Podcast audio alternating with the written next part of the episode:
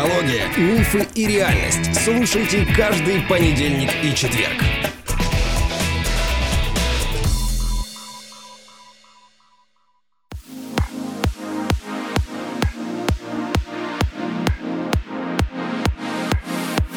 Добрый день, дорогие друзья. Привет, Андрей. Привет, моя любимая жена. Рад тебя слышать. И я хочу начать, ну, некоторую, может быть, рубрику или, ну, какой-то... Не хотелось бы, чтобы это был сезон. Мне кажется, что э, это может быть постоянная рубрика на нашем с тобой подкасте о практике саногенного мышления. Все-таки это не очень справедливо по отношению к нашим слушателям, лишать их возможности подглядывать за нашими тренировками. Ведь нас слушают не только на подстере, правда? Нас слушают и на других площадках. И ну, не переходят к нам в телеграм-канал, не добавляются в чат, а там вся жизнь проекта и кипит. Давай, наверное, расскажем нашим слушателям, как это будет выглядеть.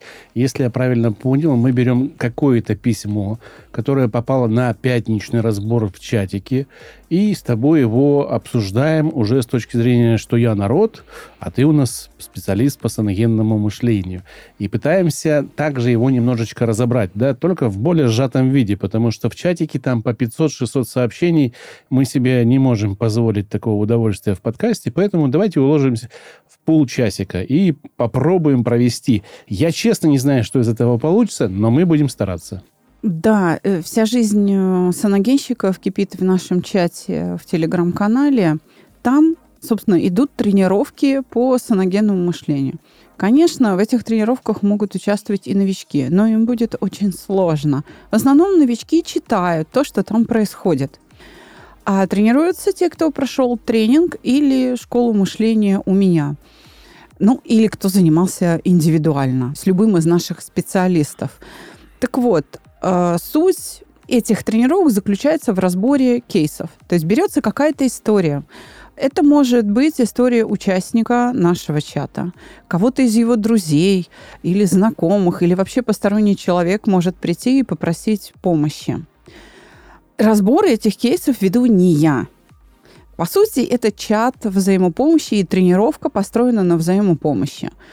То есть эту историю пытаются разобрать и найти решение или выход из сложившейся ситуации сами выпускники проекта «Чувство покоя». Я лишь как тренер направляю их рассуждения. Это очень помогает людям поддерживать свой навык и свою способность э, саногенного мышления и развивать ее.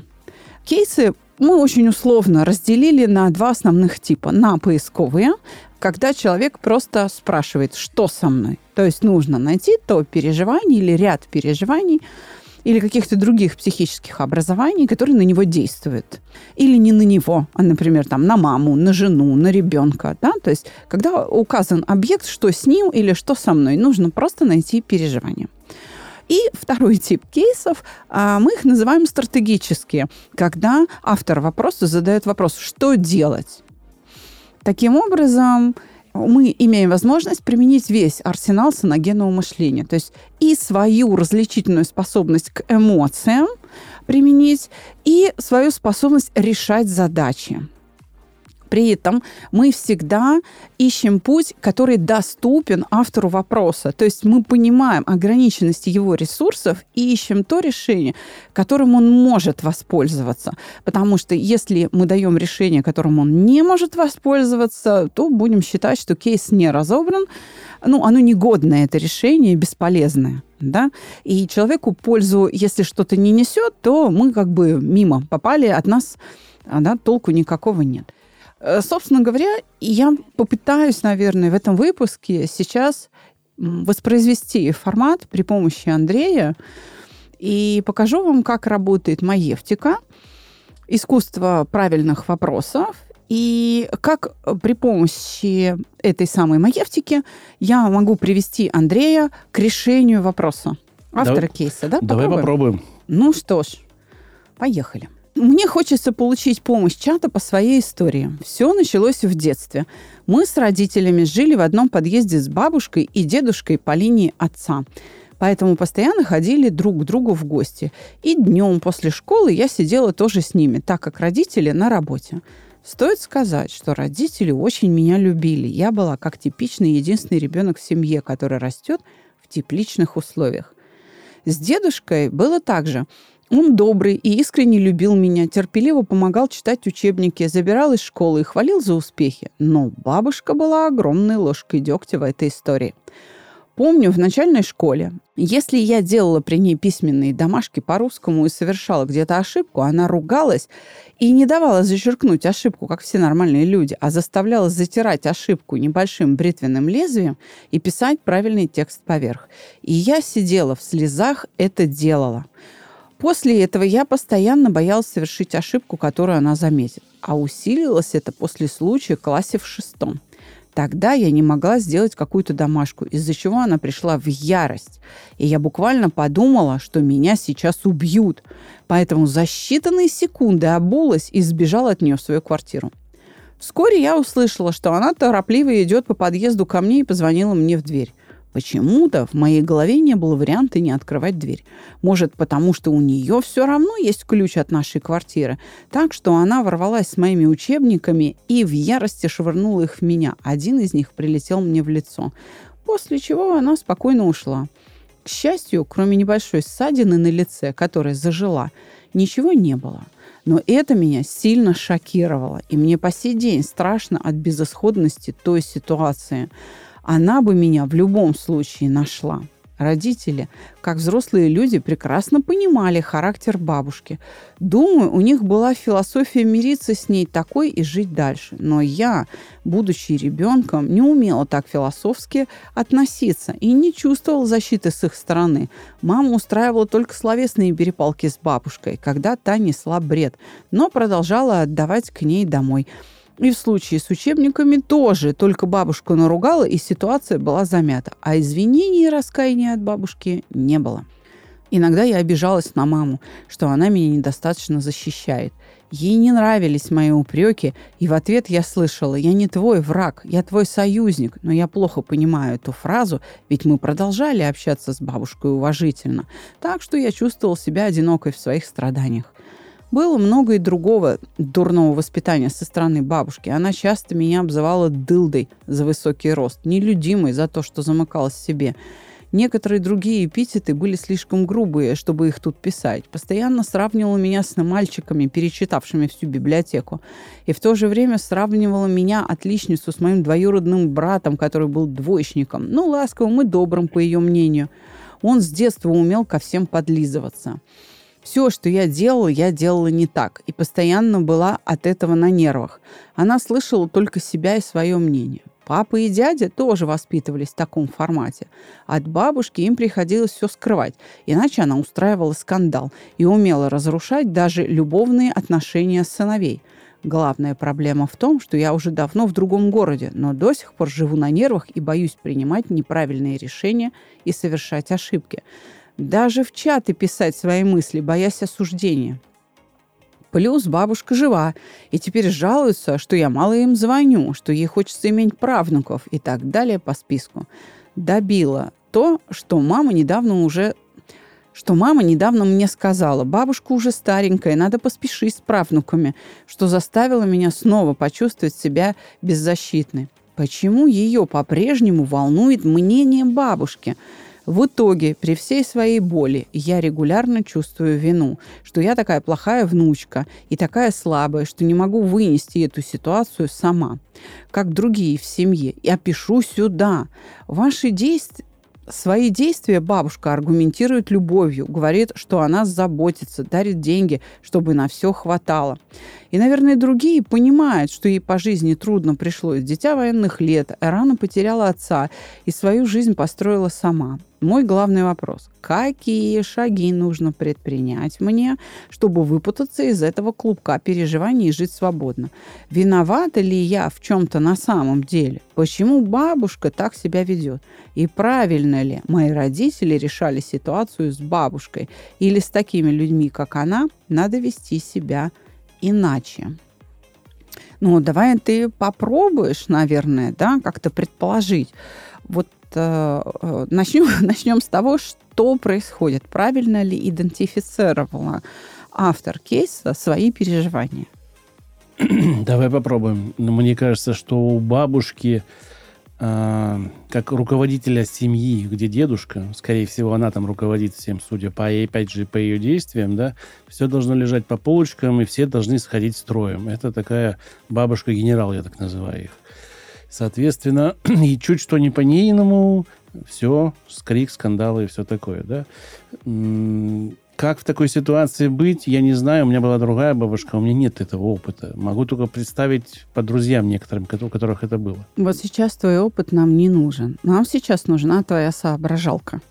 Сейчас, пожалуйста, вспоминай все, что ты знаешь о саногенном мышлении, и попытайся определить, какие чувства движут героями.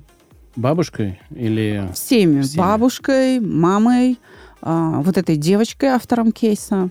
Ну, мама чувство вины испытывает перед бабушкой и страх. Чувство страха, боится ее, это понятно. А у бабушки, ну, у нее гнев выходит на первое место, основанный на чувстве обиды, думаю. Да, все верно. А, ну, а у девочки чувство и стыда, неполноценности возникает за счет э, вот этого отношения к себе, что я не такая, что ли, почему ко мне так относятся. Совершенно верно. Смотри, наша героиня перепутала вину и стыд. И эти два переживания действительно очень часто ходят парой. То есть они э, возникают э, параллельно да, или поочередно в одних и тех же обстоятельствах. И действительно не мудрено их э, перепутать. Вот почему она и не справляется.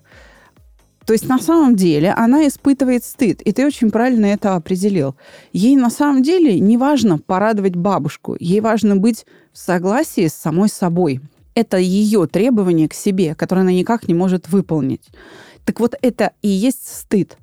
Вот эта нетерпимость к себе, которая вызвана оценочными суждениями. Ну, не да, обидой плохая, бабушки, да, не, не очень, обидой да. бабушки. Если бы бабушка говорила, как ты могла, ты меня подводишь, угу. я из-за тебя, там, не знаю, валерьянку пью, тогда речь шла бы о чувстве вины. А здесь речь идет именно о чувстве стыда. Стыд формируется благодаря тем оценкам, с присвоением э, значений в виде каких-то, не знаю, имен прилагательных, ты такая, сякая, ну, разнообразная, да, благодаря которым мы понимаем, какие мы. И вот это несоответствие меня этому представлению о себе, тому, какая я, да, это и есть стыд. Именно в ситуации оценивания чаще всего стимулируется стыд. То есть смотри, бабушка сделала из своей внучки человека, неуверенного в себе, до крайности стыдливого. Мы имеем дело с чем? Как это называется в обиходе? Невроз стыда. А в простонародье? Не хочу говорить это слово, как в народе говорят, но так это заниженная самооценка. Да, совершенно верно. Вот с чем мы имеем дело. Ты абсолютно прав в том, что бабушка постоянно демонстрировала обиду. И вот эта обида настолько истощала бабулю, что бабуля постоянно выходила в гнев. То есть у нее были ожидания, направленные на внучку. Как она должна писать, как она должна думать, какая она должна быть. Может быть, она не должна была быть такая высокая. Она должна была быть поменьше и покомпактнее. И вот эти обзывательства, дылда, да, они демонстрируют обиду, что внучка, понимаешь, не такая, какую ее хотела видеть бабка.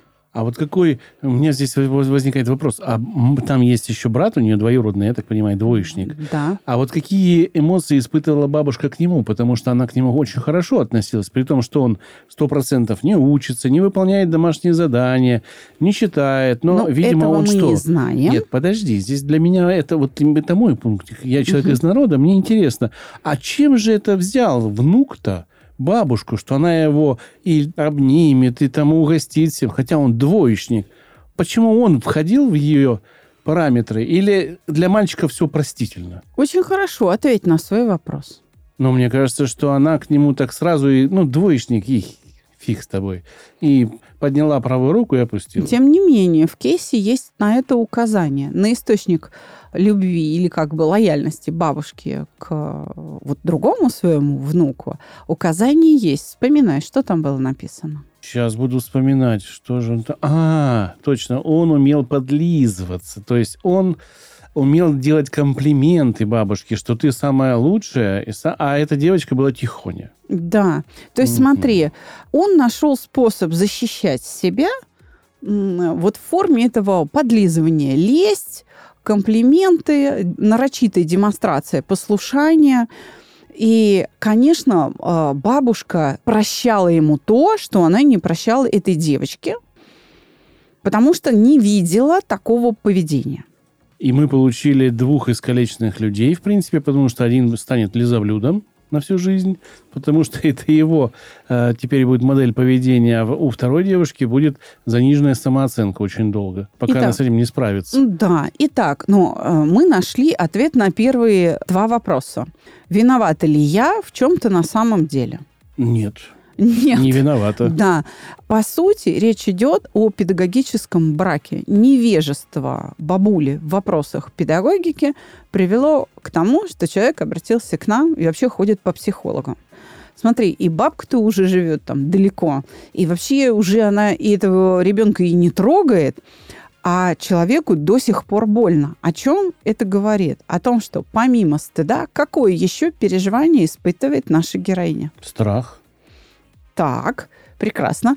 И еще одно есть переживание, которое она испытывает. По- Обиду На кого? на бабушку. Да, смотри, хотя она указывает обиду на родителей, что они ее не защищали, но в действительности имеет место быть обида на бабушку. Почему? Потому что у ребенка какая потребность? В любви. Да. В любви, в безопасности, в уважении. То есть целый ряд потребностей есть по отношению к близким людям. И только близкие люди могут удовлетворить эти потребности тем, что они любят, обеспечивают безопасность, демонстрируют уважение. Так вот, если мама в чем и виновата, если есть какой-то педагогический брак со стороны матери, то действительно он заключается в том, что бабушка не принесла извинения. То есть родители не смогли добиться от бабушки чего? Извинений. А эти действия на что направлены? К чему они приводят? Вот если К я... прощению. Да. То есть ребенок не простил бабку. Да и бабка, наверное, не простила ребенка Да. до сих пор. Но что важнее? Ну, ребенку, конечно, важно получить прощение. Почему? Тогда становится легче. Да, потому что тогда бабушка получает авторитет. Да. да. Потому что Это если может. взрослые просят прощения за совершенные Да, ошибки, Сильный человек. они поддерживают свой авторитет. Ребенок может им доверять.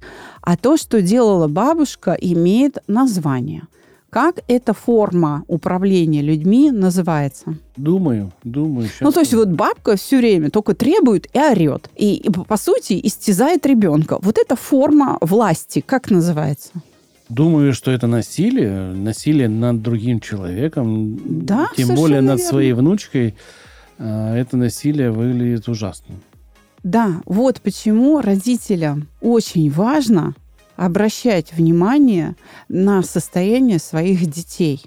Дорогие родители, вы должны понимать, что маленький ребенок не имеет такого жизненного опыта, чтобы внятно выразить вам, что с ним происходит. И ориентироваться только лишь на слова бабушки нельзя. Если ребенок продолжает жаловаться, это значит, что очень многое, то, что происходит в его душе, от вас скрыто. И да, в данном случае наша героиня права. Вы не обеспечили защиту своему ребенку, потому что извинения не были принесены, и ее обида, ее стыд, ее страхи никак не уменьшились. От этих переживаний родители своего ребенка не оградили. И поэтому ребенок, грубо говоря, от вас сбежал за несколько тысяч километров. Ну, я бы здесь обратил внимание еще и на родителей, почему они такие ласковые к ребенку и такие послушные с бабушкой. Они выдрессированы. А Их вот выдали. и нет. Мама спорила с бабушкой. Но спорить это не значит воздействовать на бабушку. Значит, она даже до своих лет старших дожив, не знает, как с ней общаться так, чтобы доносить свою мысль. То есть, чего не смогла добиться мама? Прерывание вот этой обиды, прекращение насилия. Да.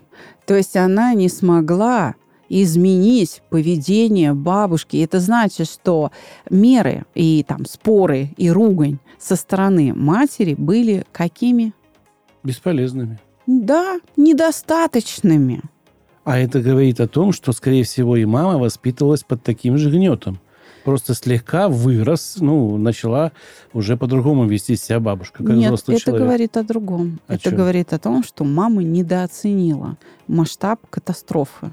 Это значит, что мама не смогла понять, насколько ребенку больно, в чем он на самом деле нуждается. И это действительно очень трудно понять, потому что маленький ребенок не в состоянии выразить, что он чувствует. У него не хватает жизненного опыта и не хватает слов, которыми он может это описать. А еще маленькому ребенку не хватает чего перед родителями. Я думаю, авторитета не хватает. Э, Да, потому что детей не принимают как равных, Как как, равных, да. способных осознать, что происходит. А это не так. Это не так, дорогие друзья.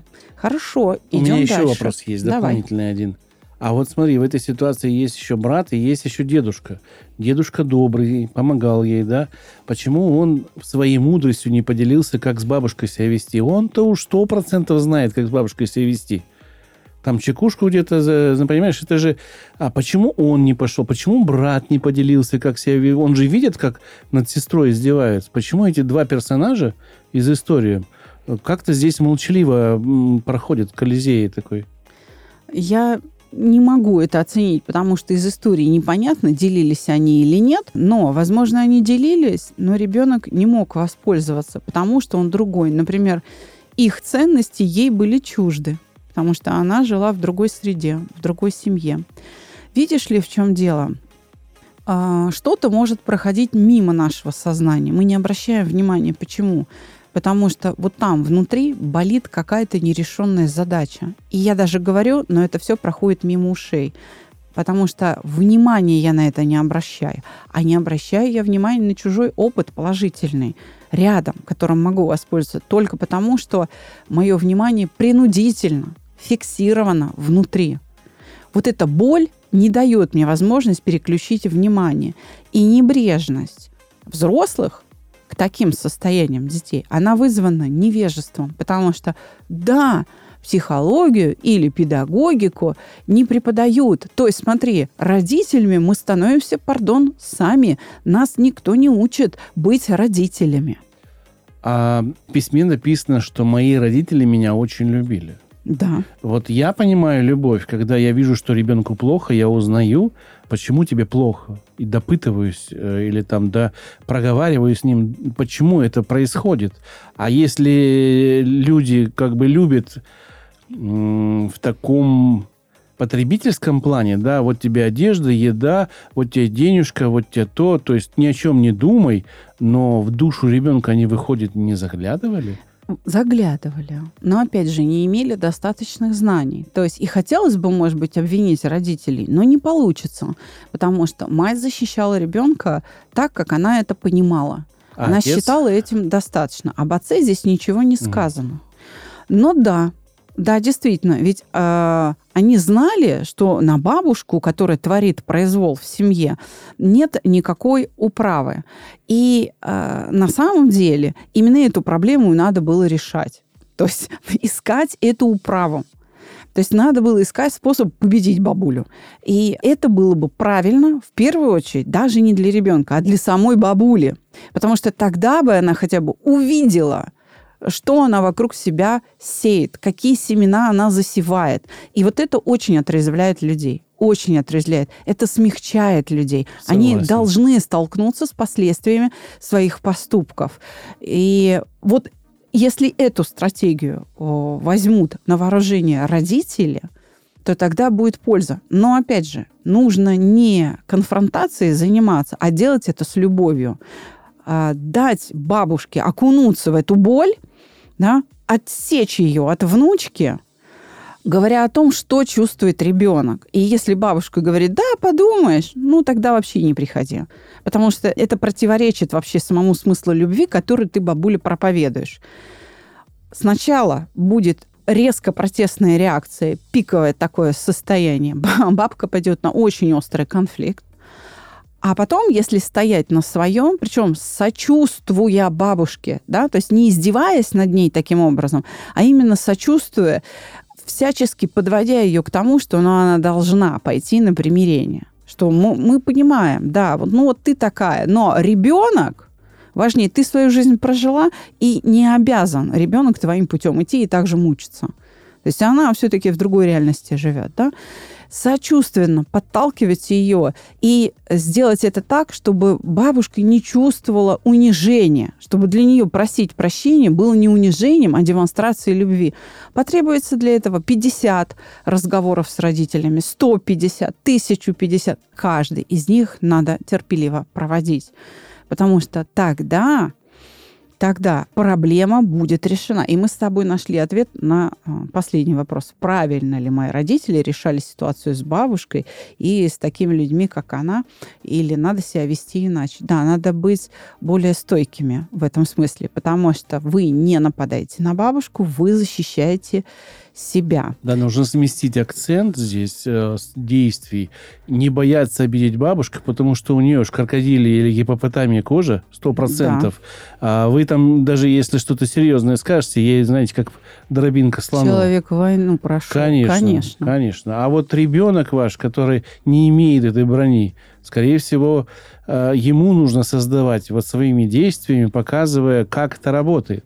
И на 50-й раз, наверное, уже встретится бабушка с дочкой, с внучкой и поговорят нормально, и где-то, может быть, попросит прощения, наконец, бабушка. И это, как ни странно, ситуация в этот момент разрешится. У всех камень с души упадет. И у бабушки в том числе, я думаю. Да, да. Так вот, автору нашего кейса нужно все-таки работать со стыдом, потому что стыд стал структурообразующим переживанием ее личности.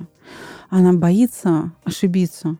И очень важно, на самом деле, ей дать себе право на ошибку. Потому что, возможно, и в этом кроется проблема того, что до сих пор там нет внуков и так далее правнуков.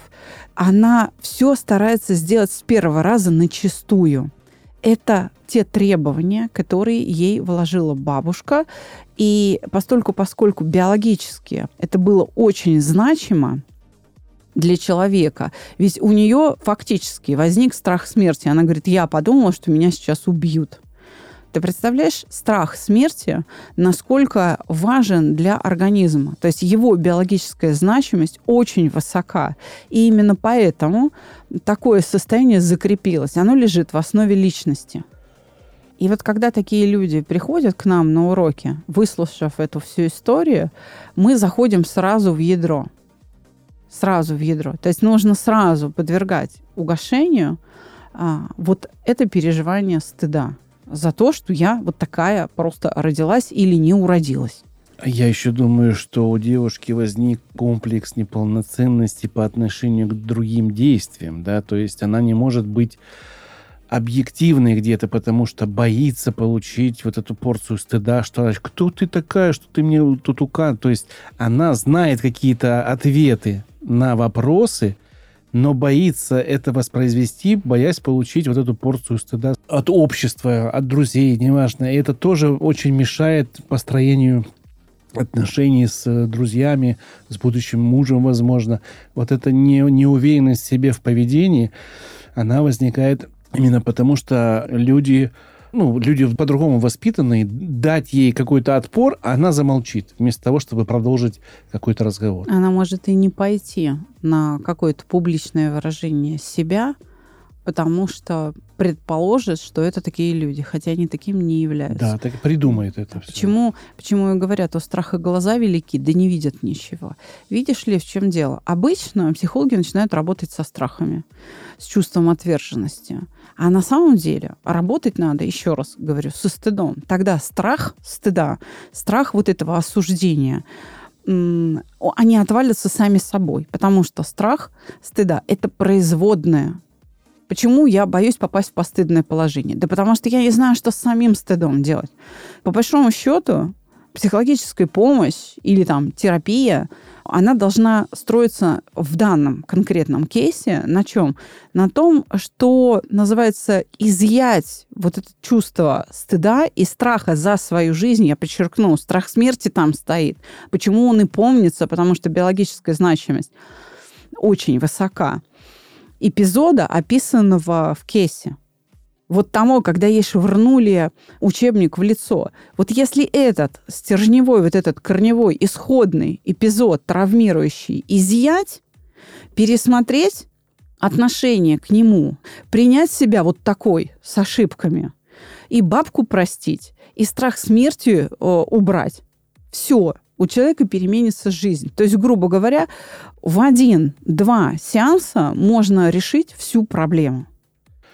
Давай я предположу, что в данном кейсе является патогенным мышлением. А, как мне кажется, во-первых, для меня этот кейс я никогда не участвовал в пятничных разборах, у меня другая есть работа, и сейчас я с головы пытаюсь это все вы, вытащить. Я не знаю, попал, не попал, но ты меня поправь.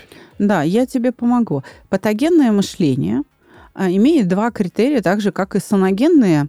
А, в чем? Неуместность и насилие. И насилие, да. да. Поэтому, да, давай по этим двум критериям ты перечислишь. Ну, бабушка здесь явно попадает под патогенное мышление полностью. Почему? Потому, Потому что... что насилие и неуместность. Да, то есть ребенок не готов выполнять твои требования. Вот он сидит у тебя, плачет э, на тетрадку, да, слезы капают, а ты продолжаешь требовать. Значит, если ребенок не готов, это насилие, это патогенный способ. А вот у родителей какой способ здесь? Саногенный или патогенный? А ну-ка ответь на свой вопрос. Мне кажется, патогенный. Почему? Ну, потому что здесь хотя бы и нет насилия, но нет и противодействия, скажем, патогенному. То есть мы потакаем патогенному мышлению, хотя пытаемся бороться, но не боремся, как нужно. Да, совершенно верно. То есть считать, что разговоров и брани достаточно, вредно, потому что ничего не меняется ничего не меняется. И когда мама, защищая себя от чувства вины перед дочерью, говорит, я не твой враг, я твой союзник, она тоже не достигает цели. То есть смотри, попытка объяснить ребенку маленькому то, что понимает взрослый человек, она бессмысленна.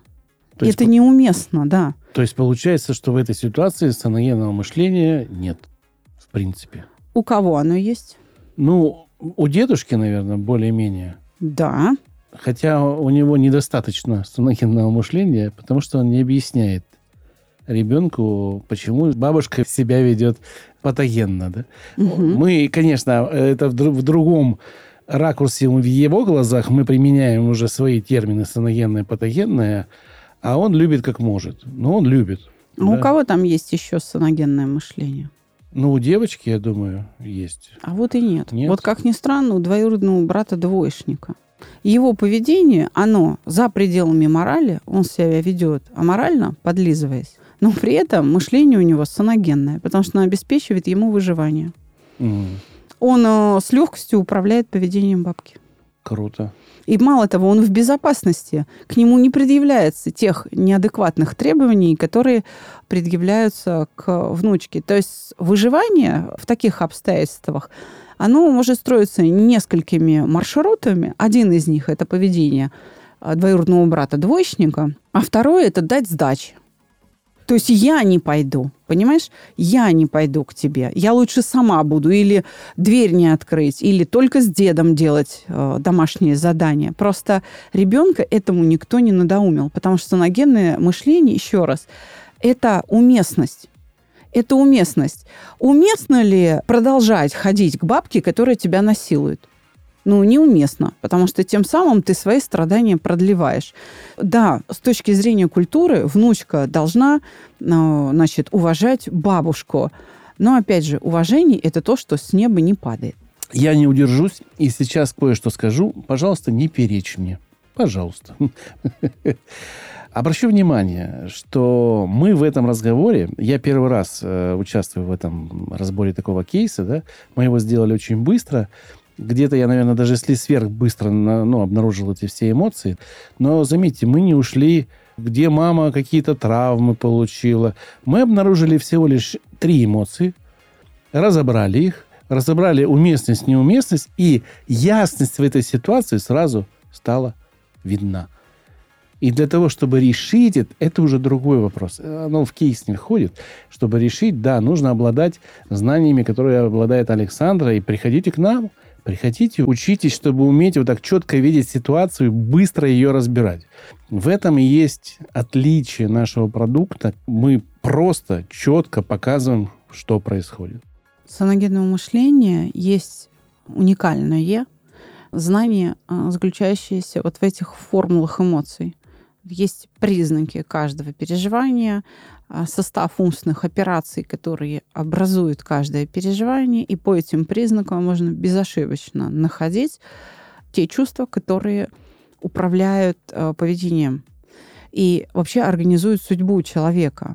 Многие наши способности, черты личности имеют эмоциогенную природу то есть основаны на эмоциях. Когда часто в жизни человека переживается страх, он ложится в основу трусости, нерешительности, робости и так далее, и так далее. Если э, от этого страха избавляет вранье, значит, человек еще будет лживым. Если от этого страха избавляет агрессия, значит, он будет еще и дрочливым, скандальным и прочее. И вот так вот э, мы формируемся. И никогда не надо забывать, что научение — в результате которого образуются все эти наши навыки, способности, черты личности, рефлексы, привычки, вот это все. Это закон, которому подчиняются все живые существа, имеющие центральную нервную систему, головной мозг. Вот все живые существа, то есть не только люди. И никто не может избежать научения, так же, как и угошения. Никто не может его избежать. Наши пятничные тренировки с разбором кейсов позволяют постоянно практиковать владение этими универсальными формулами, постоянно применять их. Польза в этом состоит в том, что тот, кто владеет понятиями, тот владеет предметом. Поэтому, да, дорогие друзья, казалось бы, правильное поведение, с точки зрения культуры, правильное поведение родителей имеет совершенно неправильный с точки зрения психологического здоровья детей результат. И вот на сегодняшней истории мы это разобрали. Я прошу вас не судить строго то, что мы сегодня сделали. Это первая такая попытка если вы хотите, чтобы ваш кейс был разобран, присылайте его в чатик. В чатике его разберут в пятничном кейсе, и вполне возможно, что он попадет на подкаст и будет в подкасте также разобран дополнительно. Но самый глубокий разбор проходит именно в чате.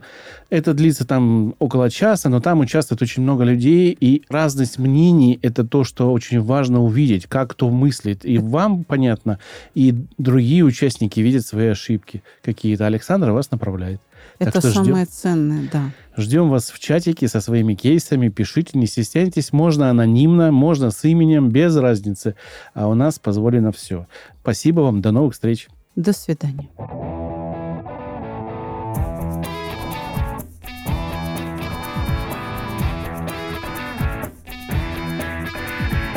Психология, мифы и реальность. Слушайте каждый понедельник и четверг.